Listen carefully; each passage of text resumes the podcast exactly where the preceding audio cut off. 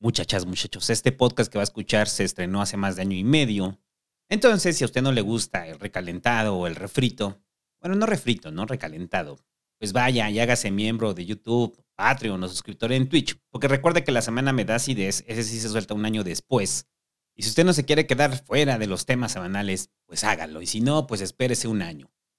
Aprovecho para decirles que ya en breve estará en todos los lugares donde escuche podcast el capítulo 1 de Tragar Sapos, la cual se va a empezar a liberar una vez que terminen de soltarse estos programas de la semana Medacides que llevaban ahí siendo exclusivos ya más de año y medio. Y ya, véalo como una máquina del tiempo si usted no se quiere hacer Patreon.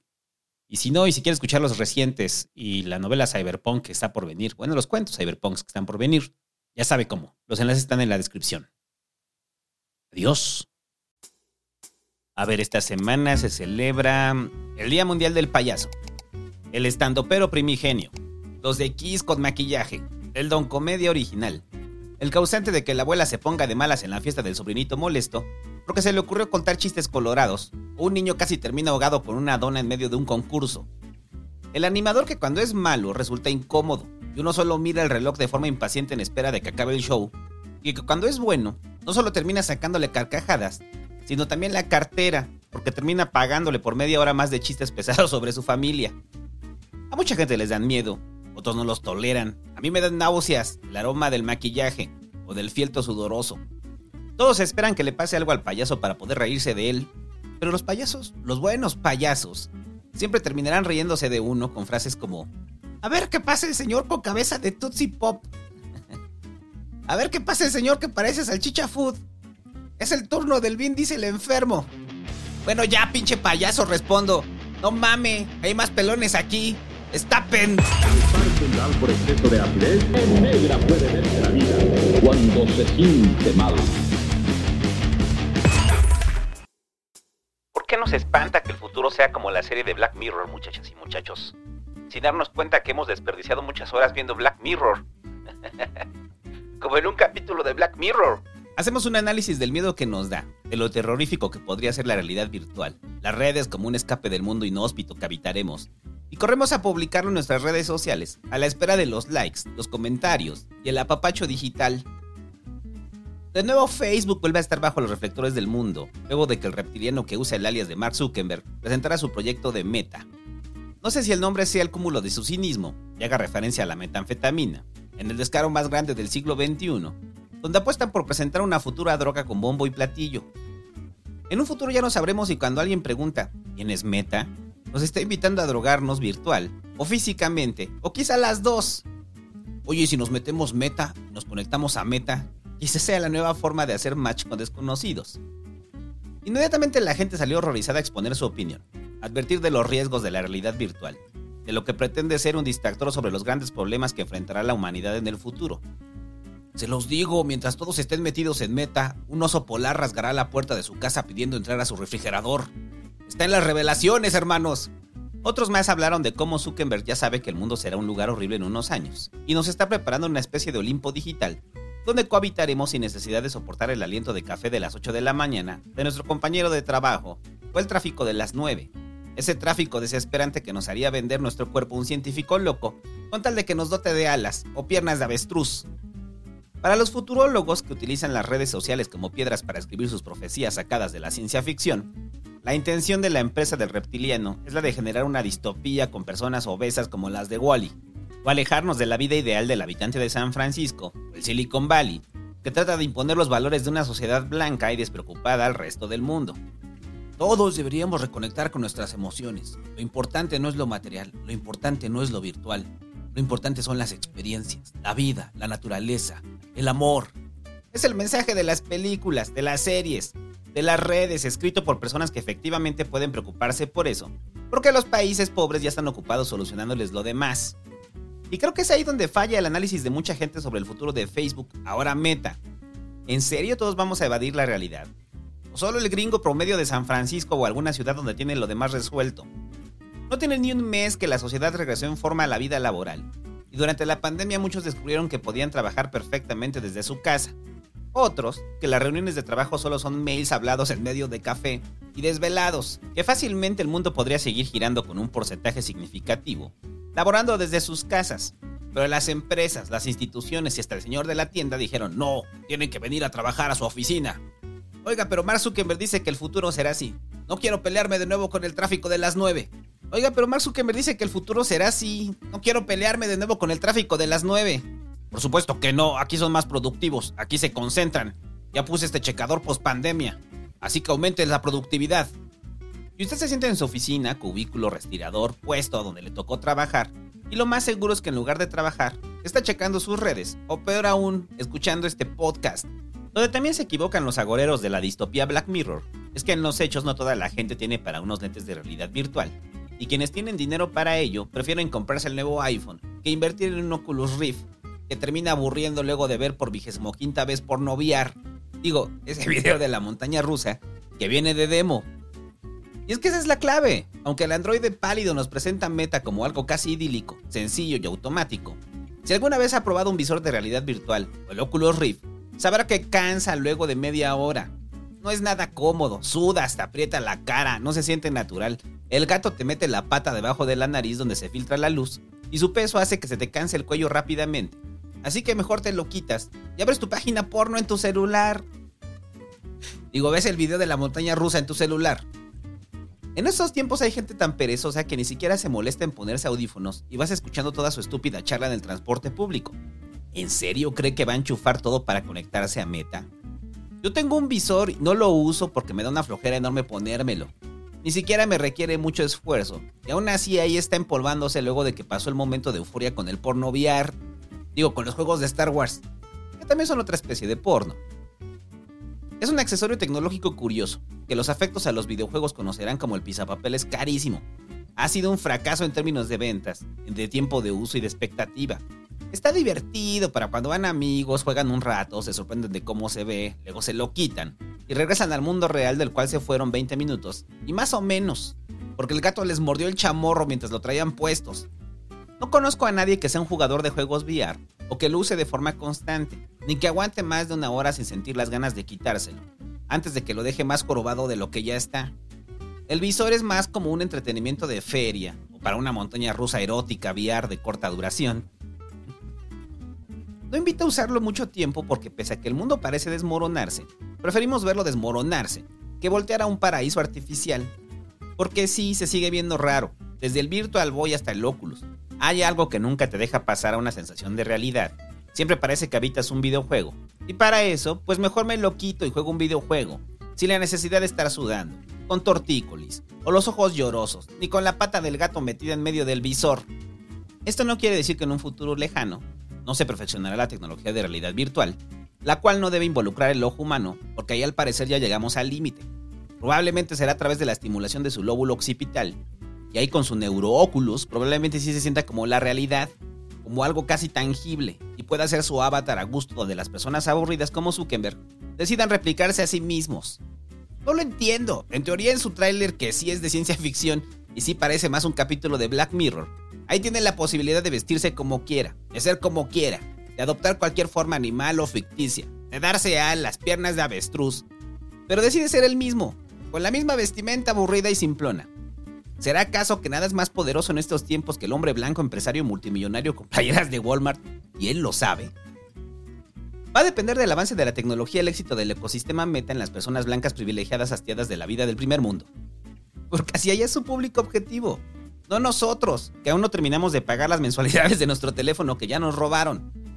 No se ve lo inmediato que pueda pasar, o que represente ese futuro distópico que muchos alarmistas salen a señalar, para tener más vistas en sus redes sociales y así atraer más atención en beneficio de Zuckerberg. Se ve lejos, muy lejos, casi imposiblemente lejos. Pero quién sabe, quizá me equivoco y mañana salga a la calle y vea a la señora de las gorditas de chicharrón con su visor, recibiendo pedidos, o ve a un médico operando a distancia mientras pasea a su perro, o a un grupo de adolescentes jugando a hacer parkour con sus visores puestos. Pero se antoja imposible y casi ridículo. Una idea disparatada que sirve de distractor para captar la atención de los medios y para los cuestionamientos sobre las filtraciones de seguridad, la operación de Facebook a favor de las campañas de odio, el manejo de la información privada que la gente gustosamente da. Suena algo que se le hubiera ocurrido a un ejecutivo para que se olvide por un momento que Zuckerberg perdió millones de dólares gracias a eso y que sigue cuestionamiento sobre sus prácticas poco éticas en aquello que sí tiene una injerencia sobre el mundo real, como los procesos democráticos, las campañas de odio y la manipulación de la información.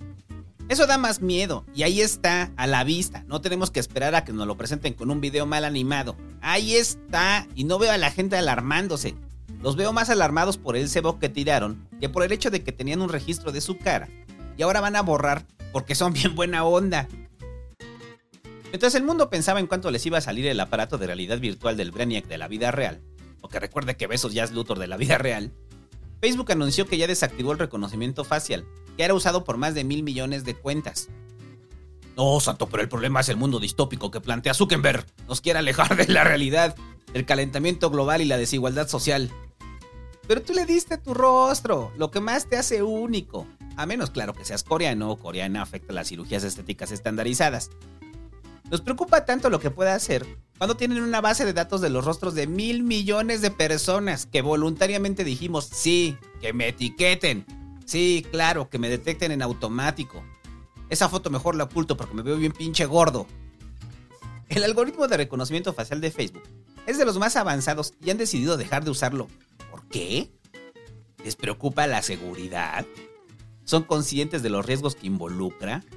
¿Han reflexionado durante horas el mal que han traído al mundo? Por supuesto que no, se llama expiar culpas o un excelente trabajo de relaciones públicas. Facebook, perdón, Meta, no somos tan malos. Debería ser su eslogan de presentación en esta enorme campaña, donde están concentrando todos sus esfuerzos para limpiar la imagen que ha sido señalada durante los últimos meses. ¿Usted cree que Zuckerberg es capaz de mostrar empatía o alguna emoción que no parezca programada por el mismo doctor Maquijero? que también creó a Ricardo Anaya. Es sospechosamente raro que hasta revientan los escándalos en Facebook, decidan establecer nuevas políticas para la empresa, cambiar de nombre y presentar una fantasía virtual que incita a todo, menos adentrarse a ese mundo virtual. Solo un puñado de loquitos están entusiasmados por esto, quizá porque piensan que habrá monas chinas, o por fin podrán estar mamados sin necesidad de esfuerzo, o porque podrán trabajar en calzones mientras su avatar luce como Billie Eilish. Lo siento, yo no diría ideas al aire. Es posible que esto esté siendo monitoreado, y al rato las tomen como una guía para meta.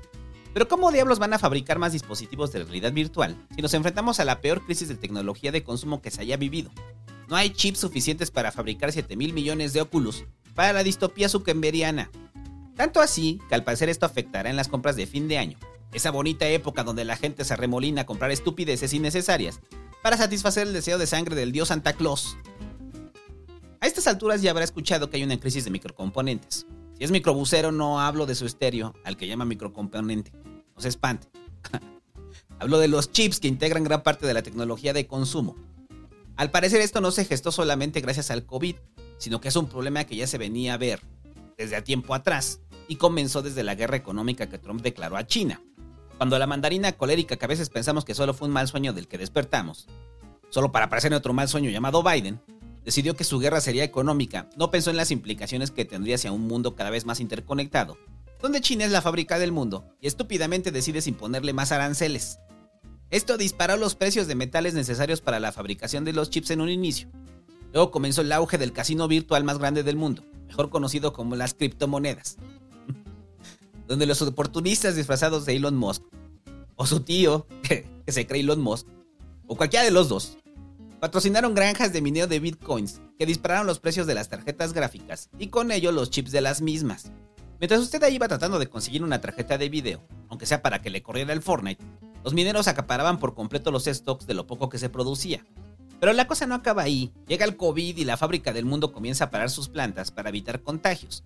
Encierra gente en ciudades y al menor estornudo confina a millones de personas a pasar una temporada hacinados con la suegra por orden de Xi Jinping las plantas encargadas de la fabricación de microchips no pueden surtir el abasto mundial para los nuevos aparatos, entre ellos el PlayStation 5 y la Xbox.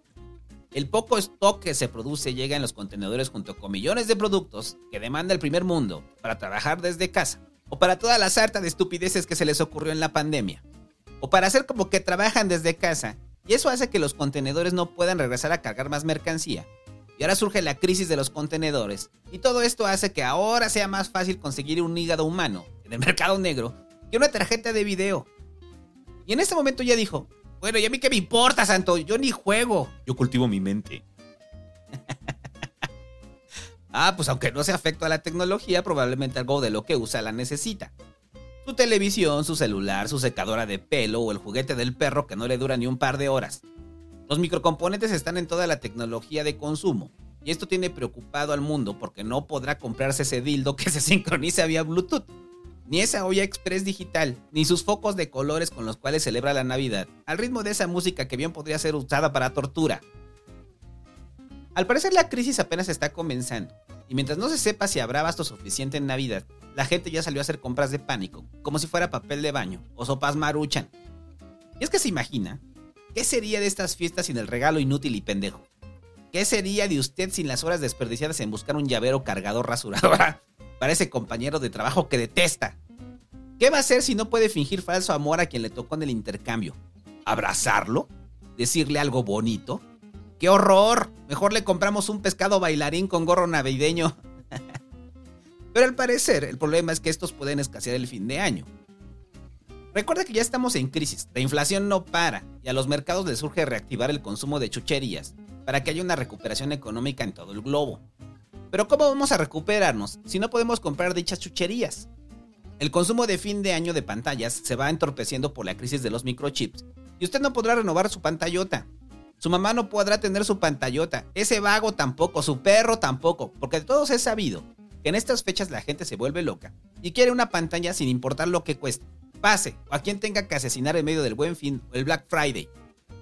Es terrible pensar que la única forma que tenemos para salir de la crisis es incentivar el consumo de cosas que no necesitamos y que la economía dependa de nuestro consumo de cachivaches para seguir girando.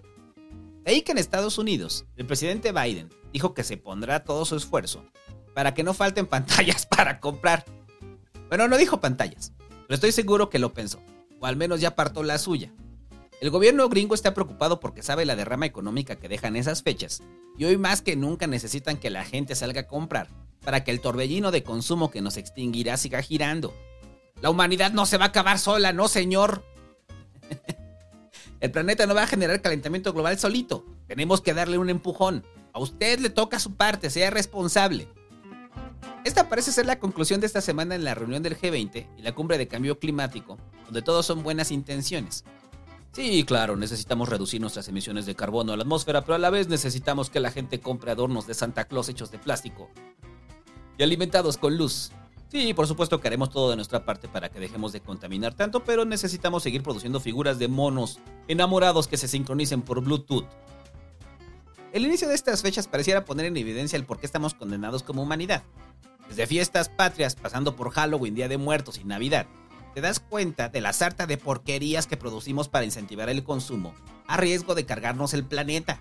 Este podcast será interactivo. Arróbeme en arroba Santo en Twitter. Arróbeme con la foto del producto festivo más innecesario que encuentren en estas fechas. Un peluche vestido de charro, una máscara de plástico de una bruja, calaveritas que bailan y también son bocina, un esqueleto gigante hecho de poliuretano, calcetines con un Santa Claus ebrio, leche sabor Navidad. Es absurdo, es triste y dan ganas de aventarse de nuevo por una ventana al darnos cuenta de que se envenenan ríos, se contamina el aire, se eleva la temperatura del planeta para que gocemos de cuchillos de plástico o cuernitos luminosos. Cada que vea algo así en estas épocas, arróbeme con su foto y le daré retweet solo para que juntos nos deprimamos al saber que nos estamos cargando al planeta, con tal de tener plástico lleno de chips en forma del dios Santa Claus, que ahora es el dios de la muerte y la destrucción. No hubo una gran conclusión en la cumbre de cambio climático. Los dos grandes responsables del calentamiento global, Estados Unidos por consumistas de porquerías y los chinos por fabricarlas, dicen que harán cosas, pero no tenemos claramente qué harán.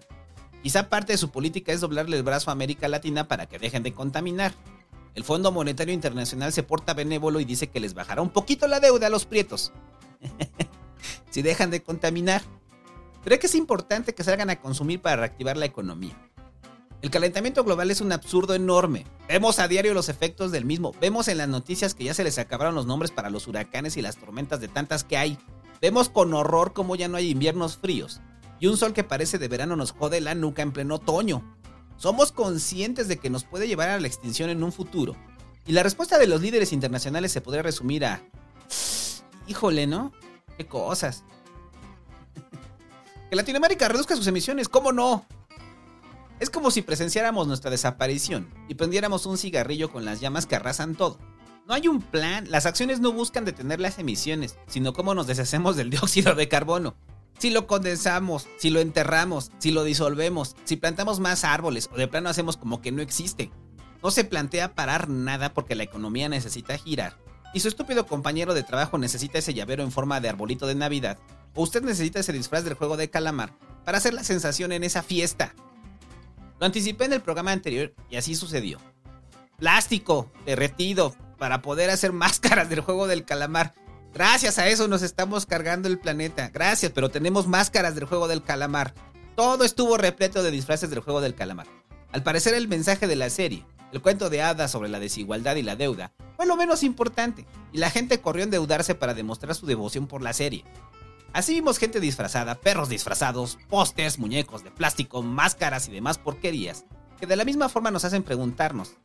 Así que por esto nos estamos cargando el planeta, para tener más máscaras de una serie de televisión coreana. Pero la cosa no termina ahí. Además de los disfraces, hicieron apps para llenarle de virus el celular, rompecabezas, muñecos, los streamers crearon su propio juego del calamar. Y unos habilidosos hijos de la chingada crearon una criptomoneda a la que bautizaron como Squid. Y la presentaron como una cripto inspirada en el juego del calamar, solo para que una vez que miles de personas les dieron dinero, sacarlo todo, dejarla en ceros y ir con el dinero de los tontos que pareciera que vieron otra serie, una sobre asesinatos y cosas así. La calamarmanía sigue y ya me tiene harto. Es increíble que una serie de crítica social termine en el peor producto comercial que el petróleo sea usado para generar plástico que termine en forma de máscara con figuras geométricas, que las tarjetas de video terminen en el video de criptomonedas sobre la serie, y que su perro termine vestido de overol rojo. Nos estamos cargando al planeta para poder comprar chucherías sobre una serie que habla de la desigualdad económica y los riesgos del capitalismo voraz. No necesitamos a Zuckerberg ni a Meta para crearnos un paraíso virtual que nos aleje de la cruda realidad de la posible extinción. No necesitamos que haya una enorme mano detrás de nosotros distrayéndonos. Nosotros solitos lo hacemos con gusto. Pero no se preocupe, posiblemente no nos tocará verlo. Al menos a mí no. Las nuevas generaciones sí que vivirán con ese mundo. Si tiene hijos, efectivamente vivirán con los mares crecidos, con el calor infernal, con los huracanes constantes, con las cosechas destrozadas. Y ahí mirarán esa figura de Santa Claus que mueve la mano, prende de colores y reproduce música navideña, y dirán, Gracias, papá. Gracias, mamá. Por tu pendejo Santa Claus de plástico. Ese pinche oso polar sigue tocando la puerta para que lo deje dormir en el refrigerador.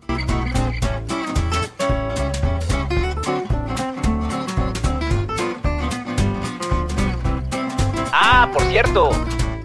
Esta semana también se celebra el Día Mundial del Soltero, esa festividad inventada en China, a forma de protesta por las presiones que implica el matrimonio pero que su amigo o amiga utilizan de pretexto para ocultar que les ha ido muy mal en Tinder. Fue inventada para eso y terminó siendo usada por el mercado. No tiene nada de malo ser soltero, le dice su amiga mientras lo invita a comer con su nuevo novio. Ah, recuerdo mi época de soltería, era grandiosa, dice su amigo mientras mira el teléfono y avisa que ya va para la casa. Son pocos los que están solteros y son muy felices con ello. Digamos que de cinco personas solteras que conozco, una es plenamente feliz y generalmente posee belleza, es medianamente estable en lo económico, en lo profesional y lo familiar, por lo que no necesita otra persona para que le rellene las carencias con tedio y noches de Netflix. Le gusta su soltería y probablemente un día dirá basta. A diferencia de quienes no les gusta estar en la soltería y gritan, ya basta de la soltería.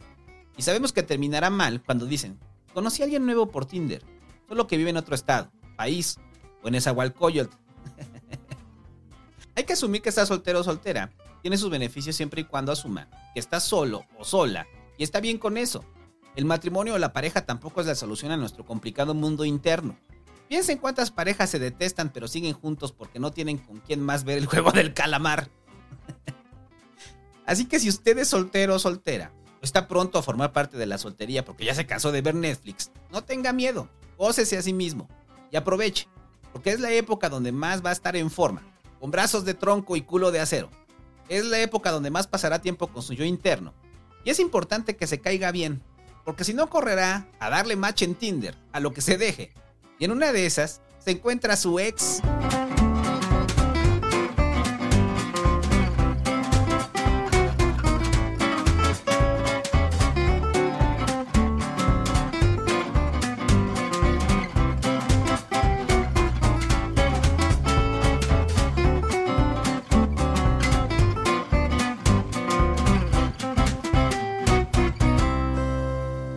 Programa es traído gracias a toda la gente, a los Patreons, a los miembros de YouTube y a los suscriptores en Twitch. Recuerde que mes con mes eh, les da reconocimiento tanto a los Patreons como a los miembros de YouTube. En Twitch no hay reconocimiento, se complica.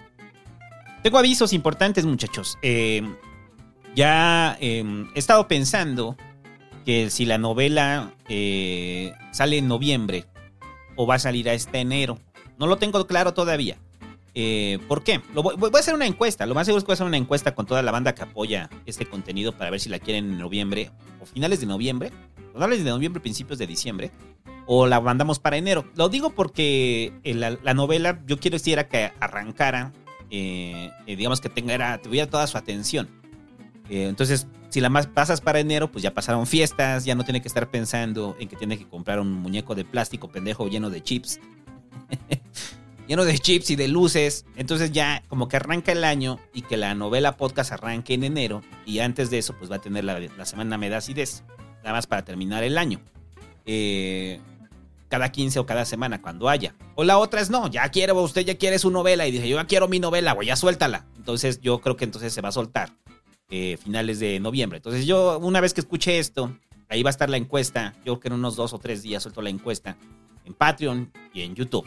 Y en Twitch, pues voy a tratar de hacerla ahí con el ciber, pero el ciber es cabrón, entonces es complicado. Eh, y ya, este podcast es traído gracias a Martín Mastaedra, a Alan Raúl Martínez Salinas, a Piedra, a Susej, a Rona, Salvador, a Gonzalo Zamora, a Luis Ponce, a Iván Wald 18, al Jorge Tot, a Dustac, a Eduardo Méndez, a Esteban Morga, a Luis García, a Ramiro B, a Alejandro Juriel, a Carlos Villagómez, a Christopher Bortán, a IFO 002, a la Adrián Came, a Marco L, a Conejo Terevis, a Unicor Unicornio Pro 12, a Christopher Michel, a Enrique II Reyes, a Universe Animation, a Martín Mastaneda, Mastandrea, a Jerus, a César Torralba, a Cocusa, a River Martínez Ávila, a Luis Lemonier, a Roberto Daniel Perroberto, a Giovanni Villalobos, a Jesús Blancarte, a José Alberto Martínez Santiago, Almura, a Samuel Mayorga, a Alex Farfán, a Lynn Hernández, a Oscar Gabriel Barrera Rodríguez, a Daniel Coyac Infante, a Luc Malagón, a Miguel Zúñiga, a Estefania Acuña, a Sergio Suárez, a Aldo Moisés, a Alan Raúl Martínez Salinas, a KCG, a Ezequiel Vázquez, a Pepe Rocha Noyola, a Adrián Ponce, a David Cruz, a Héctor GA, a Diego Rivera, a Antonio Olivares, a Santiago Cabanillas Almada, a Marco Flores, a Iván Morán, a Víctor Villegas Cázares, a Pedro Pérez Pliego, a Osmar Camacho, a Iri de Besa, a Luis Rivera, a Víctor Magaña Parra, a Mauricio Capilla, a Gustavo Ulises Arias, a Héctor Sainz, al Seth Cosnar del podcast de Desde Abajo, escucha el set. Eh, si le gusta el cine de terror, ya lo he dicho. Al Armando P., a Omar Rodrigo García García, a Lericoat, a Denis López M, a Rally Cortés, a Santiago García, al Maverick, a Alice, Alice Lucky, a Diego de los Santos, a Betillo El Pillo, a Martín González, a Gabriela, así que Aquino. que se enoja que diga mal su apellido. Entonces ahora va a ser Silke Equino, a Silke Equino, a Francisco Chávez y a Nar Jiménez. Gracias muchachos, gracias muchachas, gracias muchachas. A toda la gente que hace posible la Semana Me da acidez. Eh, estos son los Patreons, recuerden, los miembros de YouTube vienen en el siguiente programa. Y ya, haga lo que les dije de, de los muñecos, de la cosa más pendeja que vea de, Halloween, patrio, eh, muertos, eh, que lo vea, tome foto y arróbeme ahí en, Twitter, arroba LSR Santo. Porque es increíble, increíble, o sea, ves y, y sabes que nos estamos cargando al planeta por tener chucherías. Entonces tómele foto a esas chucherías para poderlo ver y póngale ahí nos estamos cargando al planeta por ya poner su foto. Yo le doy retweet. Y ya, nos vemos la siguiente semana. Si hay la semana me da idea. Si no hay, pues nos vemos en 15 días. Y recuerden, unos dos o tres días, ya que haya escuchado esto, va a estar la encuesta para ver si la novela se sale en noviembre o sale en enero. Y ya. No sea psicópata de Navidad, güey. O sea, la gente piensa que Navidad empieza el 3 de noviembre. O sea, acaba muertos y ya empezó Navidad. O sea, espérese por lo menos a que sea diciembre, güey. Pues, la Navidad es chida en algunas, algunos aspectos, por ver a la gente que amas. Pero espérese, por favor. Y si es un psicópata de Navidad, sea consciente de que se está cargando el planeta por tener su peluche con gorro de. como los peluches de Telcel. Siempre dan ese pinche peluche feo del reno, güey. O sea, te renuevas tu plan y te dan tu peluche de Telcel. Y el pinche peluche de Telcel dices, ah, ok, estamos degradando el planeta para tener un peluche de un reno. Y ya. Adiós.